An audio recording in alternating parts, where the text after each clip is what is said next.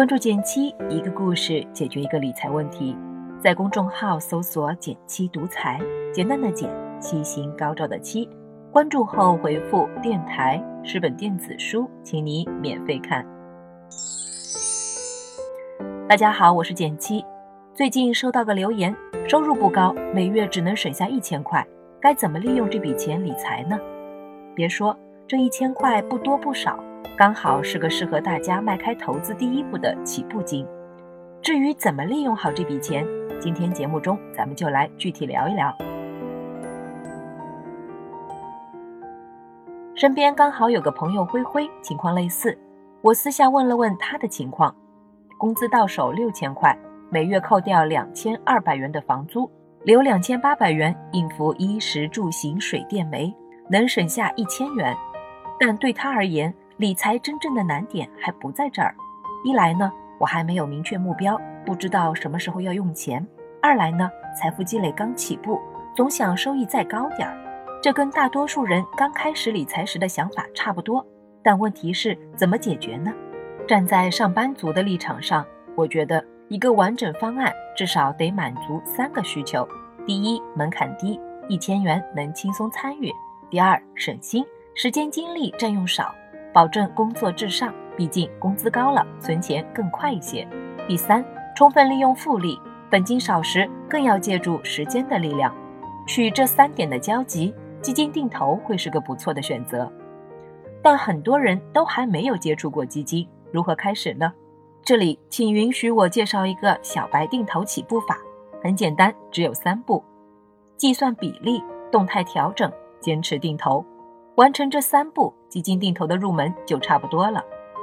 结合灰灰的情况，讲讲实际操作。第一步呢是计算比例，就是算你的可投资额比月收入的占比。按灰灰的情况，就是一千比上六千等于百分之十六点六七。为什么要算这个呢？打个比方，小明和小强每月都能拿一千元定投，只不过小明月薪五千，而小强月薪两万，那就要问了。他俩的定投方案能一样吗？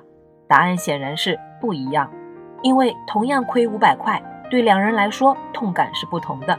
所以在定投开始前要先算一算，是很有必要的。如果数值小于等于百分之十，全投指数基金也未尝不可；但如果大于百分之十，就不建议全投了，亏钱了我怕你承受不来。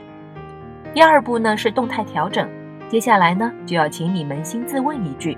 能接受的最大亏损是多少？灰灰就是个超怕亏钱的人，再加之他的可投资金占工资比例超过了百分之十，所以我建议他先从风险适中的纯债基金开始定投。一来呢，它虽有涨跌，但不至于大起大落，不用担心大亏；二来呢，它能帮你锻炼心态，理解市场，逐渐建立起对风险的免疫力。之前呢，我们也写过测评。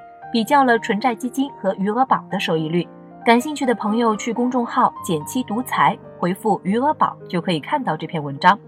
如果坚持六个月到一年之后，感觉对涨跌能够适应，你可以逐步增加沪深三百、中证五百等主流股票指数基金的占比。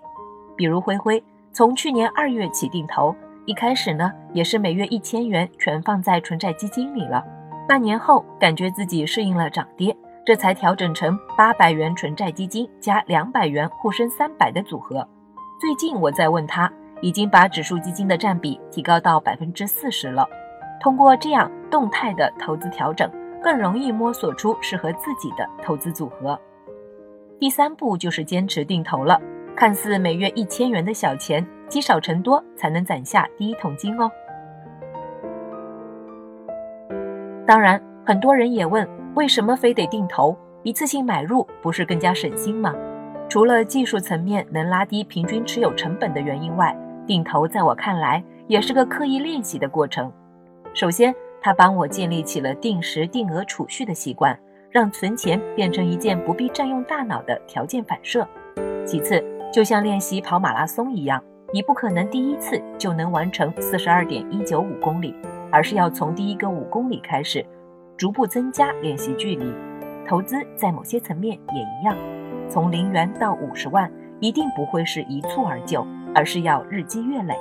同样的，投资的能力也不会自己冒出来，需要从你的第一个一千元开始练习。这在我看来是定投更大的价值。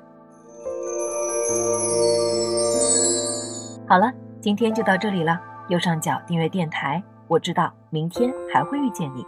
微信搜索并关注“减七独裁，记得回复“电台”，你真的会变有钱哦。